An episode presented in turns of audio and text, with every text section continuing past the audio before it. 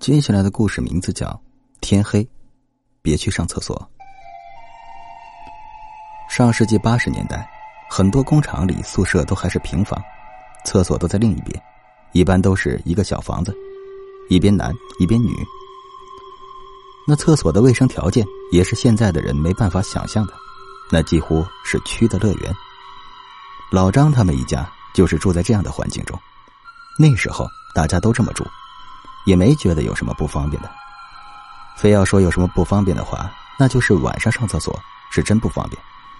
那种厕所灯也就十五瓦，很昏暗的黄色灯光，有时候那灯还坏了，只能拿着个手电筒去蹲坑。老张媳妇儿带着七八个月的身子里，也不知道是怎么了，上班的时候突然肚子痛。等送到工厂卫生室的时候，孩子已经出来了，早产儿。瘦瘦小小的，七生八死。老祖宗留下来的话说：早产儿七个月能活下来，八个月反而活不了。医生也说，估计养不活了。那年代也没有什么保温箱，都是生了孩子就回家的。这还是在工厂里的工人待遇，要是在农村，都还是在家里生呢。老张媳妇回到家里，坐在床上抱着孩子哭。孩子时不时还会抽搐一下，有种呼吸不了的感觉。老张心里也急，骑着自行车就去镇子上找医生，家里就留下老张媳妇儿和孩子奶奶了。孩子奶奶是来这里跟着儿子，等着伺候媳妇儿的，但是一看现在成了这样，他心里也不好受。老张还没有回来，那孩子却在一次抽搐后，小脸发紫，没了呼吸。老张媳妇儿急忙叫来奶奶，哭着说：“妈妈，怎么办？孩子怎么办？”老张奶奶狠狠心，伸手抱过了媳妇手中那软乎乎的孩子，低声说道：“没了，孩子没了，你照顾着自己身体就好，别抱着个死孩子，睡你的。”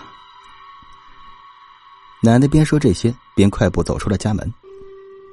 老张奶奶在农村也见过人家是怎么处理这种早产死掉的孩子的，不过就是找个地方，随便挖个坑埋了就是。但是在这工厂里，就连菜地都没有，能挖坑的地方没几处，路边肯定不行，再就是球场边也不行。孩子奶奶也急了，看看四周，直接朝着厕所走去。厕所蹲坑下面就是一个大大的粪坑，露天的。很臭也很深，那是能淹死人的深度。丢个孩子下去，就算臭了，也没人会往那方面想吧？那么多的粪水，也没人会看到这个小小的肉团。走进厕所里，奶奶看着怀中那软塌塌的一小团紫红的肉，狠狠心，站在了蹲坑上，一松手，孩子就滑下去了。只是那斜斜的坑道，小小的包被卡住了。就是这么一晃，一直没有生着孩子，竟然哭了起来，声音不大，但是却是张大嘴吸着气，呼出声来。孩子奶奶心里一惊，这孩子没死。她颤抖着手蹲下身子，想要去拉那孩子起来，手都碰到包被了，只要一扯，孩子就能跟着上来了。但是奶奶想着，这样的孩子，注定活不下去了，就算上来了，在家里养几天。到时候死了，还要再痛苦一次，还不如这次就……孩子奶奶狠狠心，手指头一推，孩子就滑到了后面的粪坑里，很快就没了声音。老张带着镇里的医生回到家的时候，媳妇儿已经哭得晕倒了。孩子奶奶叹着气说：“孩子没了，他守着孩子一个多小时，才拿到外边去的。那年月，这种事情太多了。”医生也没有多问，只是看了老张媳妇儿，开了药。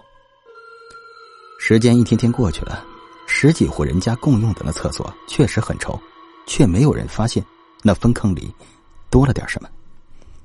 天渐渐冷了下来，在工厂附近也有不少人开辟出了菜地，只是那用工地里捡石头弄出来的菜地太瘦了，开始有人打开粪坑的门，用粪水浇地，有人就捞到了一些孩子的包被。也没当回事儿，就那么丢在了厕所边上。老张媳妇儿也看到了那些包被，她回到家，就一直沉着脸，对孩子奶奶冷言冷语。原来他以为他的孩子就算是死了，至少也能找个地方埋了吧？怎么会在厕所的粪坑里呢？那时候他刚生了孩子，身体虚，没办法做事，抱走孩子的也是孩子的亲奶奶，哪想着他竟然会丢到那种地方去？就是孩子的包被被捞起来那天开始，晚上去上厕所的人总说好像听到孩子在哭。冰冷的厕所里怎么会有孩子哭呢？一天两天的，就有胆子大的男人拿着手电筒里里外外的找着那哭声的来源，却怎么也找不到那孩子。老张媳妇也害怕，他怕哭的是他的孩子。那年代吃红薯充饥也很正常。而老张媳妇在一个大冷天的晚上做了红薯糖水、芹菜，还特意去找了枸杞苗。枸杞苗在大冬天并不是很好吃，但是食物少，有吃的就行。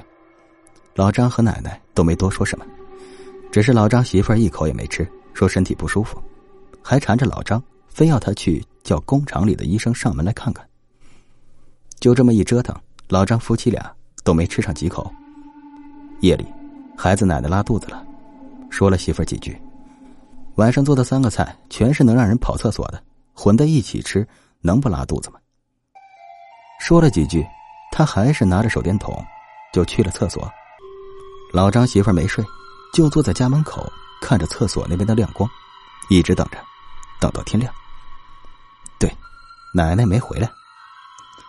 天刚亮，去厕所的人就大喊了起来：“死人了，死人了！老张，你妈，你妈！”这十几户人家被喊声惊醒了，大家冲进了女厕所一看，就在那厕所门口，孩子奶奶手里拉着裤腰带跌在地上，就这么被冻死了。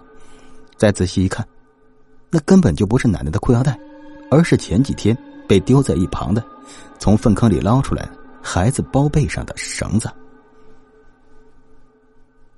好了，故事讲完了，再见。